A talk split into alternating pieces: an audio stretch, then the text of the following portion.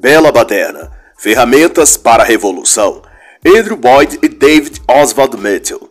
Este é um trabalho de análise literária e não reproduz os pontos de vista e opiniões dos autores. Posso aqui fazer ilações, comparações e exemplificações para com a política do dia, cultura ou eventos atuais. Esta obra é um compilado de artigos em forma de táticas e estratégias de subversão organizados por dois autores: Andrew Boyd, americano, ativista social revolucionário e progressista, fundador de agências dedicadas a movimentos subversivos de militância política e ideológica, e, como tal, encarna todo o padrão típico de esquerda: ambientalismo fanático, anticapitalismo, anticristianismo e pró-comunismo, cardápio completo. O mesmo se aplica em número, gênero e grau ao também organizador da obra David Oswald Mitchell. Ele é editor, escritor e agitador político-social, engajado em movimentos e ativismo subversivo, contra tudo que se denomina valores ocidentais, na minha opinião. Na descrição deles, Andrew e Dave, este livro é um manual de estratégias subversivas de atuação política, uma espécie de guia para indivíduos e grupos dedicados à militância nas chamadas causas sociais, que na verdade é só isso, uma baderna que tem por alvo apenas derruir a ordem e fazer imperar o caos, também na minha percepção. Quem quiser um efeito visual, um vislumbre do que pretendem os que escreveram e os que organizaram esta obra, basta buscar a imagem da cena final do filme Coringa 2019, estrelada por Joaquin Phoenix e dirigida por Todd Phillips. Na dramaturgia, na cena em questão, Coringa dança sobre os carros virados e em chamas, enquanto a própria cidade também queima. Pintado de palhaço e satirizando tudo, Arthur Fleck, o Coringa, dança diante do caos no misto de loucura e rebelião. Na prática, é isso que tentam fazer os autores desta obra revirar o mundo de cabeça para baixo, subverter a ordem, destruir os poderes. E quando tudo pegar fogo, os revolucionários e subversivos dançarão diante das cinzas do Ocidente, rindo debochadamente. Este é o mundo mental de David e Andrew e de todos os loucos e psicopatas que empenharam-se em aplicar os métodos que eles apresentam nesta obra. E em comparação ainda ao filme, a personagem Coringa bem cabe a Andrew Boyd, um dos organizadores desta obra, pois, como na ficção, Boyd também é ator e comediante na vida real, e como Coringa vive de máscara e interpretando papéis para os quais não tem o mínimo talento e serve apenas de subterfúgio psicológico para esconder sua deficiência psíquica ou mesmo sua alma vazia de Deus. Aliás, na conjuntura cristã, é até mais fácil explicar Trata-se talvez de endemoniamento, de possessão maligna. Mas a respeito do livro em questão, Bela Baderna Ferramentas para a Revolução, é o que o nome diz. Teorias e esquemas de guerra psicológica de guerrilha urbana e de subversão cultural. Está dividido em três partes: teorias, princípios e táticas. E seu alvo, como declarado pelos próprios autores, é a família, base educacional e a religião. Pois, para os autores, estes três elementos são a estrutura basilar de um tal sistema opressor das camadas minoritárias, o típico jargão marxista. E para não deixar dúvidas de até onde vai a psicose dessa turma esquerdista, a obra apresenta um exemplo de subversão social e cultural devidamente executado e aplaudido pelos subversivos progressistas que aderem a essas táticas de guerra cultural. Descreve-se então que a semana em que se realizaram a Jornada Mundial da Juventude Católica, grupos de ativistas feministas protestaram contra a suposta tirania cristã branca burguesa capitalista, sei lá mais o que. E como ato de protesto quebraram imagens de santos católicos e inseriram publicamente crucifixos no órgão escritor, alegadamente numa performance artística subversiva. A justificativa, porém, que dão os autores é de que os métodos de subversão como este consistem em estratégias de luta, em que visa chocar, fazer rir, chorar e até dar ânsia de vômito nas próprias palavras dos autores. E para eles isso tende a mudar o estado de coisas em cujo está aprisionada a sociedade, que, segundo ainda os autores, prejudica sobretudo as minorias. Para eles, então, a melhor maneira de romper com essa opressão é subvertendo a sociedade a partir de seus valores, daquilo que acreditam, creem e estabelecem como sagrado, honroso ou suficiente para viverem. A subversão causa desconforto, polêmica, desagrado, raiva, dúvida e, consequentemente, mobilização pois faz as pessoas saírem de sua zona de conforto, de seus lugares comuns, e se disporem a pensar sobre aquilo que antes se recusavam a ver. E como não poderia deixar de ser, há na versão brasileira do livro, onde foi acrescido estudos de caso aqui no Brasil, acaloradas saudações a revolucionários e marxistas de carteirinha, como o Malcolm X, do qual citam a frase que exprime a essência de sua ideologia. O poder nunca dá um passo atrás, exceto face a um poder maior. E no capítulo Táticas aborda-se o conceito de interrupção criativa, segundo a qual ensina que a partir direto para a interrupção, tentando encenar ou atrapalhar um evento ou discurso, pode não ser eficiente para a maioria dos casos pois o oponente pode assumir o papel de vítima e acusar os que o atrapalham de radicais e que impedem a liberdade de expressão, etc. Fazendo então com que o público se volte contra os que ali tentam protestar. Os autores ensinam, então, que o melhor jeito de interromper é de modo indireto, forçar o oponente a reposicionar seu discurso sem impedi-lo de falar. E Dentro alguns exemplos que citam mencionam o de um certo escritor conservador cujo ativistas LGBT queriam calar. Numa ocasião em que o escritor esteve no evento para autografar seus livros, o ativista gay esperou pacientemente sua vez na fila e então, ao apresentar o livro para ser autografado, lançou sobre o autor um punhado de purpurina e gritou: Sinto arco-íris, chega de ódio. o efeito disso foi que, com a cobertura da mídia, toda vez que as câmeras focavam o escritor, as purpurinas brilhavam sobre ele, dando ênfase à mensagem que o movimento gay queria passar, redirecionando o tema do evento que, ao invés de ser sobre o livro e a obra do autor, passou a ser sobre a questão homossexual, o preconceito e as leis em proteção dos direitos LGBTQ. O caso repercutiu de tal modo favorável ao movimento que foi inserido até mesmo no episódio da série de TV Glee. E os autores então observam com este exemplo que é fundamental adequar a ação de interrupção ao oponente específico e à situação. Às vezes é mais eficaz, postulam eles, sair do discurso raivoso e usar modalidades alternativas, como humor, efeitos visuais, etc. O elemento chave nesse caso, segundo os autores, é colocar o adversário em um dilema de decisão é deixar o oponente sem opção, de modo que qualquer que seja a ação reativa dele após a interrupção criativa indireta vá reverberar negativamente para ele. Ou seja, se fizer algo, ele perde diante da opinião pública. E se não fizer, perde com seus próprios apoiadores. No caso de uma interrupção destas, se o ofendido reagir agarrando o manifestante, atirando para fora, vai ser exposto pela mídia como truculento e descontrolado. Se seguirá processos da justiça e apelo dos órgãos de imprensa para que ele seja punido exemplarmente, como dizem. E se ele nada fizer, perderá o apoio e admiração daqueles que o apoiam e estão ali por acreditar nas ideias que ele inspira nelas. Ele, no caso, estará entre a cruz e o punhal, entre o forno e a panela, como diz o ditado. É um dilema de decisão, como os autores chamam aqui. Exemplo latente desse ativismo que leva a pessoa a um conflito de decisão, forçada ao extremo para reagir, mas, porém, colocado diante de uma situação em que qualquer decisão que tomar nenhuma irá lhe favorecer.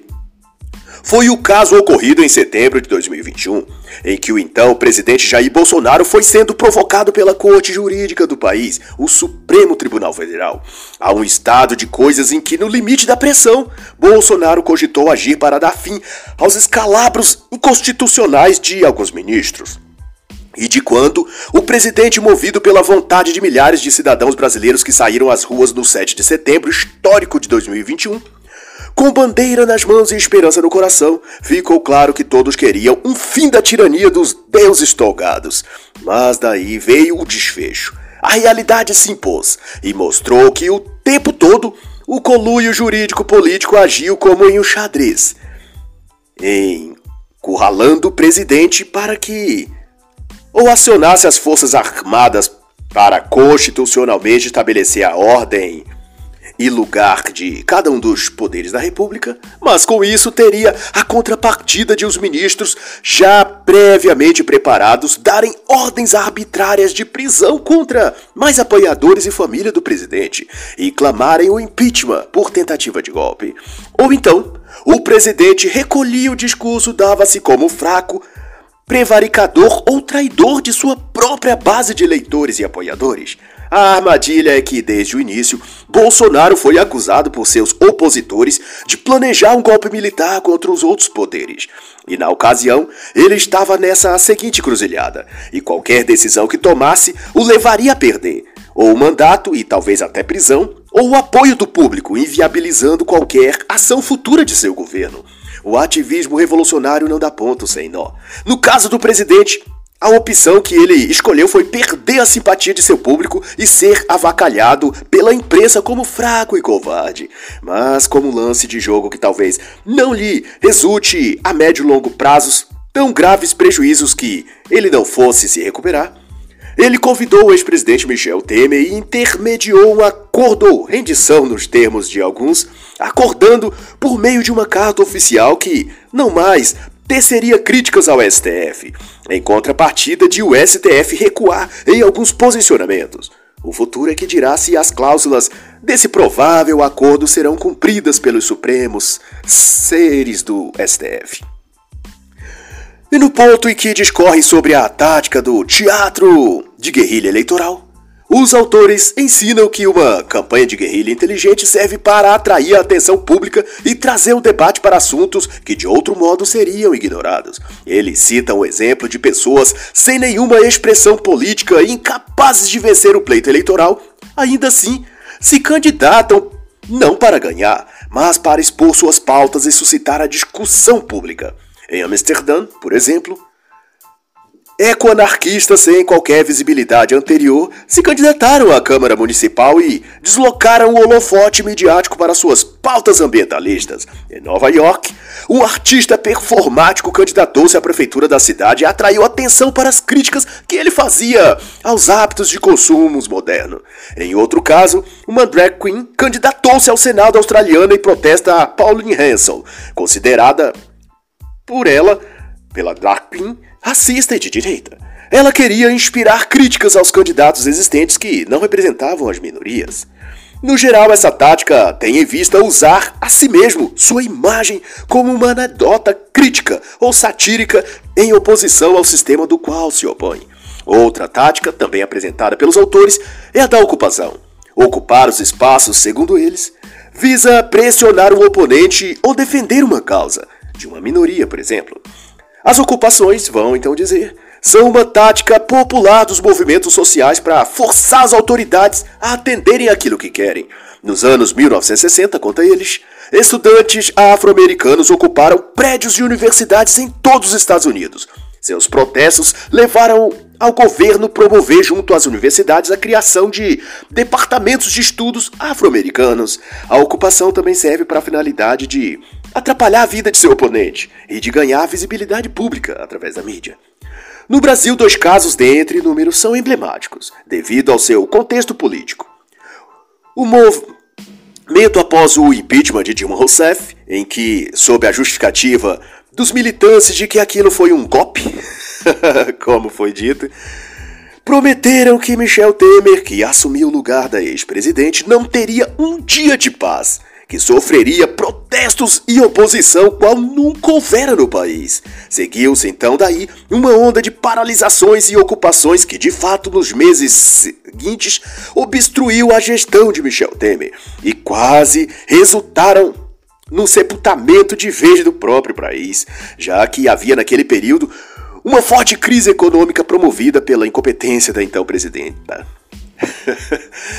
E outro fato notório ocorreu em 23 de setembro de 2021, em que o MTST, o Movimento dos Trabalhadores Sem Teto, invadiu a Bolsa de Valores de São Paulo. No protesto, um pequeno grupo de vândalos exibiram cartazes em que se dizia que ali era o lugar onde se forma milionários e, por consequência, gera pobreza e fome na classe pobre. Mas o curioso é que o próprio MST, que é uma extensão agrária desse grupo, possui investimentos na bolsa da ordem de 17 milhões, ao que se sabe, além de ser um dos maiores produtores e vendedores de arroz orgânico, que via de regra não é um produto popular comprado pelos pobres e minorias, mas por classes mais abastadas financeiramente, quem sabe até por investidores da bolsa de valores, né?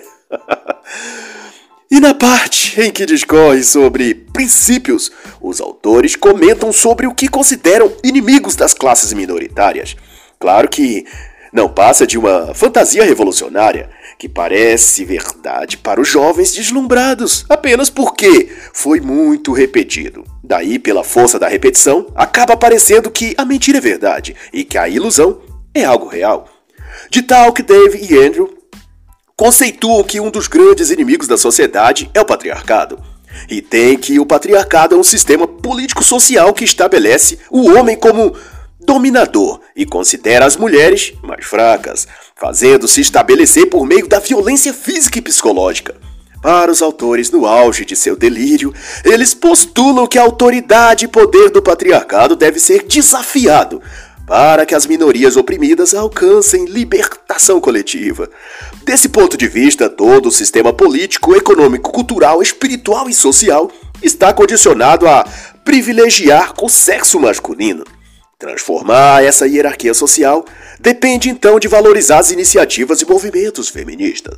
Mas, no entanto, Acontece aqui um estratagema clássico do esquerdismo: estabelecer um espantalho, eleger um inimigo imaginário, o patriarcado no caso, e deixar todo termo e definição vago, isto é, patriarcado é um sistema de opressão dos homens contra as mulheres. Daí, devido à falta de especificidade e definição dos termos, Qualquer coisa pode ser inserida no que os esquerdistas chamam de patriarcado. O termo é um espantalho, não significa nada de concreto. É apenas uma expressão elástica que de dentro se pode colocar tudo o que se quiser. Por exemplo, o marido discutindo com sua esposa porque ela o traiu no Tinder ou Badu. Ela pode se vitimizar dizendo que ele é egoísta e autoritário porque está bravo com ela. Ele só se irritou porque o sistema patriarcal lhe ensinou que a mulher é propriedade do homem. Mas na realidade o homem só está nervoso porque levou chifre. e tudo que queria não era ser dono da mulher, mas ter o respeito e fidelidade dela. Ou então, o homem se queixa do comportamento de sua companheira de acumular muitas dívidas e comprometer o equilíbrio financeiro da família. A mulher o acusa então de machista e patriarcal. tá vendo como tudo cabe na expressão patriarcado? Tudo pode ser colocado na conta do, da tal sociedade patriarcal e serve para que os homens sejam acusados pelo que for pelas mulheres, ao passo que os comportamentos delas são justificados e defendidos.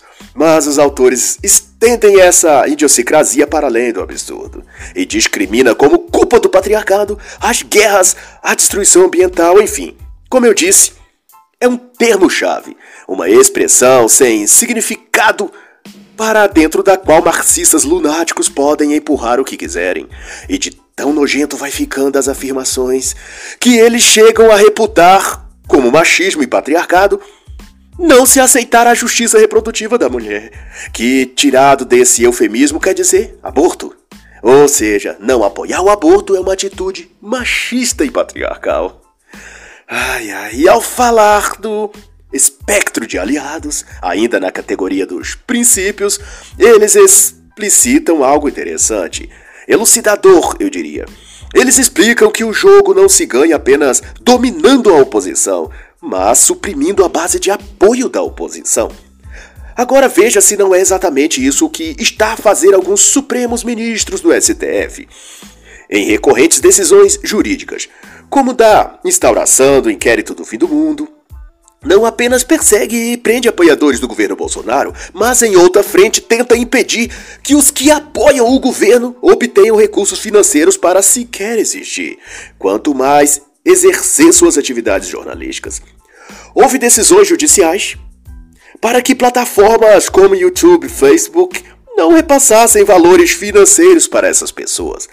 E até plataformas de arrecadação de doações voluntárias como o Apoia-se e operadoras de cartões de crédito são coagidas a bloquear as contas ou repasse financeiro a essas pessoas, além de constante perseguição e achincalhamento público de empresários que, porventura, queiram patrocinar quaisquer indivíduos ou grupos que apoiam o presidente.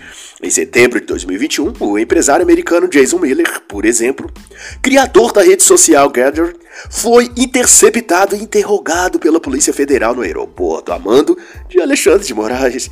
O empresário, declarado de direita e admirador de Trump e Bolsonaro, esteve no Brasil para divulgar seu produto, mas foi coagido por aqueles que odeiam o bem e estão no poder público, para que se sentisse intimidado e não investisse na direita brasileira. Isso porque o empresário pode ser uma fonte de recursos para os conservadores em seus projetos. E a tática aqui mencionada de suprimir a base de apoio do opositor, o que mostra que mesmo o judiciário no país está tomado por militantes e ativistas esquerdistas vestindo toca preta. Semelhantemente, na ocasião da paralisação dos caminhoneiros apoiadores de Bolsonaro em 7 de setembro de 2021, tiveram eles a função de Pix de seus smartphones bloqueados, a fim de que não recebessem doações de pessoas que queriam apoiá-los financeiramente. Essa também foi uma ação totalitária vinda daqueles que vestem toga preta e deveriam representar a lei e a justiça, mas que no atual momento representam apenas a si mesmos e as trevas infernais que moram em seus corações. e é isso o que se tem nomeado de ativismo judicial. E tem na mais alta corte do país seus principais proponentes, como diz Boyd e Mitchell, o ativismo diz respeito a usar seu poder e sua voz para fazer mudanças. e para além disso, os autores também elaboram o uso de imagens ou metáforas, como eles chamam, a fim de convencer o público daquilo que querem. O autor Luciano Trigo chama de construir narrativas na obra Guerra de Narrativas. Ele alerta que os procedimentos de manipulação da linguagem são utilizados para consolidar uma ficção na qual todos vão concordar depois.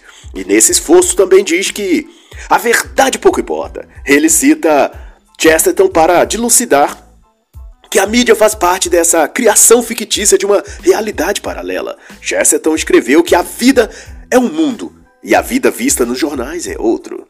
E no dizer de Andrew e Dave, a estratégia de subversão não tem eficácia se não souber utilizar as histórias ao invés de fatos. Os fatos devem ser substituídos por histórias cativantes, capazes de gerar no imaginário público uma cena, uma emoção, ou uma motivação visual que o convencerá do que você quer que ele acredite. Na linguagem atual, isso é chamado de criar narrativas, e já é hoje a essência do próprio jornalismo, que é tão ou mais militante em torno das ideias progressistas do que os próprios partidos políticos.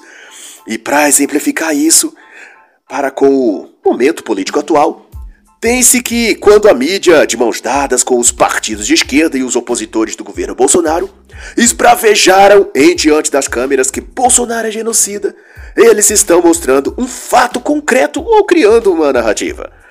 Se é caso concreto que Bolsonaro é culpado da morte de brasileiros na pandemia, então todos os demais presidentes dos países em que morreram pessoas pelo vírus chinês também são esses genocidas.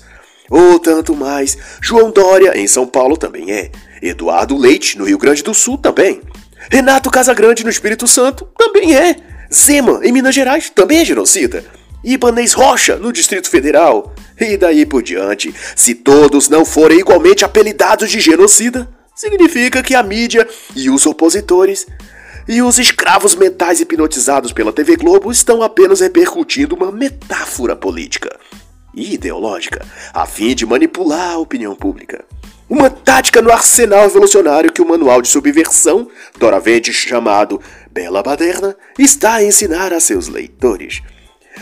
E como complemento, deixo então a indicação das obras Teorias Cínicas, de Ellen Pluckrose e James Lindsay. E também A Guerra pela Opinião Pública, de Benoit Royal, que trarão perspectivas também interessantes quanto a essa questão de narrativas e manipulação da linguagem para distorcer a realidade. E é também nessa direção e sentido que os autores apontam ao discutir o tema Pense narrativamente, a partir da página 92. A tese é de que somos animais narrativos que captam o mundo por meio de histórias. Os fatos sozinhos, diz eles, raramente são suficientes para mover a opinião pública. Para moldar a percepção das pessoas é preciso oferecer a elas histórias que as comovam, que as deixem tristes, pensativas ou em êxtase, ansiosas. Isto é, é preciso contar-lhes histórias que mexam com suas emoções ao invés de com suas ideias. Às vezes, a melhor resposta a um inimigo poderoso é uma história poderosa, dirá os autores. E mais ainda, eles lembram que somos animais narrativos, que captamos o mundo por meio de histórias. Tomamos decisões, então, mais com nosso instinto do que com nossa cabeça. E por isso mesmo, os atores sociais estão constantemente travando uma batalha de histórias para moldar o que sentem e o que pensam as pessoas. E nessa mesma linha de pensamento, pontuam ainda que as pessoas respondem a uma história não pelo fato de ser verdadeira, mas porque é significativa para elas.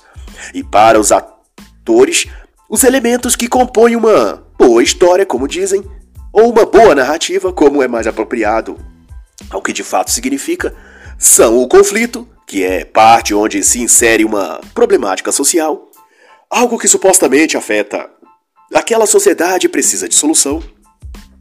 O racismo, por exemplo, ou a desigualdade social, a homofobia, a transfobia, ou seja, é preciso dar às pessoas um conflito, uma questão problemática sobre o que ela terá de buscar solução.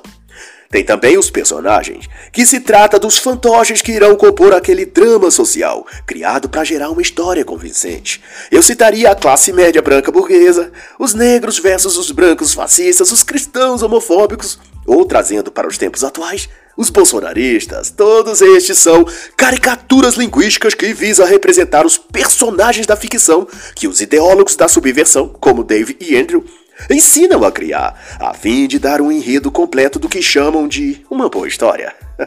Além destes, tem também as imagens, que é a parte básica, dar ao público um retrato daquilo que se quer que elas reajam. Um exemplo meu, também trazido para os tempos atuais, foi o caso das imagens de animais e florestas queimando que circularam pela Europa em 2019, no caso em que ONGs internacionais faziam pressão contra o governo Bolsonaro no caso da floresta amazônica. Na época, divulgou-se mundo afora até imagens de girafas e outros animais sob as chamas morrendo em agonia, ignorando-se o fato de que na Amazônia não haviam girafas, elefantes e outras espécies típicas da África. Mas não importa, o negócio era comover, chocar, causar alarido público e atrapalhar a gestão do então ministro do Meio Ambiente Ricardo de Aquino Salles. E no limite dessas pressões internacionais e também de dentro de setores aparelhados do IBAMA, ICMBio e outras hierarquias da pasta ambiental, na conclusão, os autores prescrevem que toda história é construída em cima de suposições omitidas ou não declaradas. E daí Dá para imaginar o quanto o jogo que a esquerda subversiva é capaz de fazer para atingir o poder é sujo e corroído moralmente. E no caso, por mim explicitado, resultou no pedido de demissão do então ministro do Meio Ambiente Ricardo Salles. E ao tratar mais adiante do tópico teorias, os autores chegam ao assunto do espetáculo ético, que merece atenção por quanto tem também profunda implicação ao que vemos ocorrer em nosso cenário cultural atual. Da conceituação deles, os ativistas precisam se envolver em um espetáculo se quiserem ser politicamente eficazes. E, dessa sua ótica, isso significa dramatizar as dinâmicas de poder e as relações sociais, como os próprios autores postulam. Envolver a imaginação dos espectadores, que neste caso são a sociedade no seu todo e dessa tratativa eles enxergam que a política é um caso de desejo e fantasia, e não apenas de razão e racionalidade, de modo que é preciso falar com o público, também de maneira simbólica, com o uso de sinais, símbolos e até mitos. E é pautado nesse ideário de crenças que corrobora-se ideias e táticas como a criação de narrativas ou de histórias, etc., como já vistas anteriormente. A justificativa dos autores é de que, conforme Guy Debord descobriu, esta é uma sociedade do espetáculo, e por isso mesmo, para comunicar-se com ela é necessário também participar do espetáculo. E mais do que isso, é preciso promover espetáculos para essa sociedade, porque essa é a linguagem da sociedade contemporânea.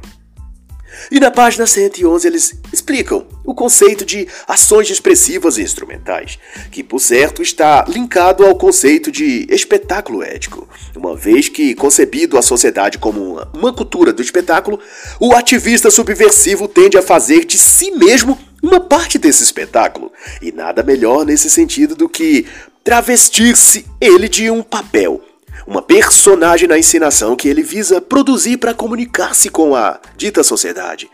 E dessa premissa, fazendo eu um comentário, que nasce apóstolos da falsidade e do fingimento, como Alexandre Frota, João Dória, Witzel, Joyce Hasselman, a turma do MBL, etc., que vestindo-se de uma fantasia, interpretaram o papel de direita conservadora e de apoiadores de Bolsonaro. e assim que elegeram-se pelos votos do que hoje eles rotulam de bolsonaristas, logo depois tiraram a máscara e vestiram outra a de oposição e anti-bolsonaristas. Agora o jogo mudou. E eles trataram de encenar outro espetáculo, porque para eles tudo, até eles próprios, são instrumentos de um jogo de poder político onde ganha quem interpreta o melhor papel. Pois bem, no inferno para onde vão no juízo final, Lúcifer terá prazer em ouvi-los contar cada um desses episódios de encenação que eles praticaram. Afinal, o professor sente orgulho de seus alunos quando eles executam bem o que lhes foi ensinado. e quanto a isso, a essa capacidade de transmutar a si mesmo para atingir certos objetivos ideológicos, é citado como referência o pai intelectual do ativismo moderno progressista, Saul Alinsky. Alinsky teria dito que se o verdadeiro radical descobre que ter cabelos compridos cria barreiras psicológicas de comunicação e organização, ele corta o cabelo. E dessa percepção eles consideram que conquistar mudanças concretas é mais importante que expressar uma identidade. E para os autores, uma ação ativista abarca dois aspectos: o expressivo e o instrumental. O valor expressivo tem a ver com a forma e a imagem, e o valor instrumental com os resultados da ação. Eles consideram ainda que nem sempre estes valores são confluentes e que atingir um valor expressivo não significa alcançar um valor instrumental. Na prática, quer dizer que uma ação, manifestação ou campanha pode se tornar expressiva, mas não instrumental, não resultar em mudanças reais na conjuntura social no seu todo. Eu cito como exemplo meu, e não dos autores, é claro, as manifestações bem marcantes do dia 7 de setembro de 2021. Na ocasião, milhares de brasileiros de verde e amarelo lotaram ruas e avenidas em todo o Brasil, sendo uma das, se não a maior manifestação que o país já viu nesse sentido. Era um mar de gente. Não há dúvidas de que foi um ato muito expressivo. No entanto, como resultado prático naquilo que reivindicavam liberdade de expressão, o STF parar de perseguir apoiadores de Bolsonaro, a soltura de presos políticos por terem xingado cabeça de ovo, e o Congresso colocar em pauta o impeachment de alguns dos ministros do STF, na realidade concreta, nada ou bem pouco dessas reivindicações foram traduzidas para a realidade em Brasília. Por outro lado, também trago à memória outro evento a do ataque com tinta vermelha ao prédio da ministra Carmen Lúcia. Em Belo Horizonte, Minas Gerais, por manifestantes do MST e do Levante Popular da Juventude. Esses ativistas de esquerda sujaram a frente do prédio da ministra de tinta em protesto ao que consideravam perseguição do STF ao senhor Luiz Inácio Lula da Silva, o ex-presidente Lula. Na ocasião, estava tramitando o caso do triplex do Guarujá. E se pedia Lula livre. Mas Carmen Lúcia ora presidente do STF na época do ocorrido em 2018. Naquele momento, ela decidiu contra Lula. E Lula seguiu detido, mas, porém, dali em diante, todo o STF e os poderes de Brasília passou a declinar em favor do ex-presidente. E de então, outras tratativas e articulações foram sendo criadas e o desfecho veio à tona em abril de 2021, quando o próprio STF, num revisionismo sem precedentes, burlou todas as regras para, enfim, tornar Lula livre e elegível. E a própria Carmen Lúcia votou dessa vez em favor da soltura do ex-presidente. Ao lado de Alexandre de Moraes, Alberto Barroso, Gilmar Mendes e os demais, exceto, salvo engano, Cássio Nunes, Luiz Fux e Marco Aurélio. Mas caso é que, tendo por base esse protesto que não foi expressivo, é possível mensurar que teve efeito instrumental, que se possa dizer tardio do ponto de vista de quando se reivindicou e de quando veio a se concluir. Mas, porém, as demandas jurídicas dessa envergadura têm reflexo político e econômico e por isso demoraram um pouco para serem costuradas e acordadas, mas é possível que foi uma ação de efeito prático, mesmo não tendo sido a única nesse sentido. O objetivo instrumental, digo, dos manifestantes foi atingido. E na teoria do paradoxo da identidade política, o foco central está que o nome, uma sigla, um termo que nomeia um grupo ou movimento, tanto pode gerar uma identidade de grupo e sentimento de coesão, quanto pode também partidarizar o grupo, o movimento e afastar outros indivíduos, limitando ou impedindo de crescer aquele movimento. Por isso é ensinado que um grupo ou movimento social tome especial cuidado em criar sua identidade política. Não pode parecer radical demais, nem que represente apenas um setor limitado da sociedade. Para atrair mais pessoas, um nome, uma sigla ou um estereótipo do grupo deve ser abrangente e eclético. Deve parecer agregador. Eu chamaria isso de vestir o lobo com pele de cordeiro, mas aqui na obra a coisa recebe outra abordagem e é dito que é estratégico, tático. Mas seja como for, envolve estimular a adesão do máximo de pessoas para um grupo ou causa. E a partir da adesão de um nome que expresse uma identidade plural e abrangente ao mesmo tempo que demarque sua própria causa. Eu comento aqui nessa parte que é por isso que os movimentos e grupos ativistas de esquerda possuem nomes tão simpáticos e que expressam o contrário do que de fato são ou fazem. Movimento dos trabalhadores disso ou daquilo, movimento democrático daquilo outro, passe livre estudantes pela liberdade, pela democracia, etc, etc. Há sempre nomes bonitos e politicamente corretos, parecendo representar todas as pessoas de bens de uma sociedade, quando na verdade é só um lobo se vestindo de ovelha. Isto é, nomes e siglas bonitas, mas que só mascaram a intenção desses grupos de conduzir a sociedade para a esquerda progressista e pautas nada democráticas. De todo modo, e por fim, se cabe aqui algum comentário adicional, eu diria que aqueles que inspiram uma causa ou ideologia, ou a fonte de onde se abastecem aqueles que promovem um determinado projeto ou ideal, saber quais são essas fontes de inspiração já demonstra por si só qual é a essência verdadeira e a face por trás da máscara, seja de um grupo, de um movimento ou de uma ideologia. E no caso aqui em questão, o manancial que nutre e rega o solo ideológico desses movimentos e ativistas descritos nesta obra são Paulo Freire, Noam Chomsky, Saul Alinsky, Greenpeace, site, blogs e livros anticapitalistas, feministas e tudo mais. Seja como for, então, deixo registrado a ressalva de que essas ponderações são minha interpretação. Não significa que quaisquer outra pessoa não possa estudar a obra e concluir coisas distintas das que eu pontuei. Como diz o ditado, todo ponto de vista é vista de um ponto. No mais, que Deus tenha misericórdia de todos nós, pois o mundo jaz no maligno. E assim encerra a análise da obra Bela Baderna, Ferramentas para a Revolução, de Andrew Boyd e David Oswald Mitchell.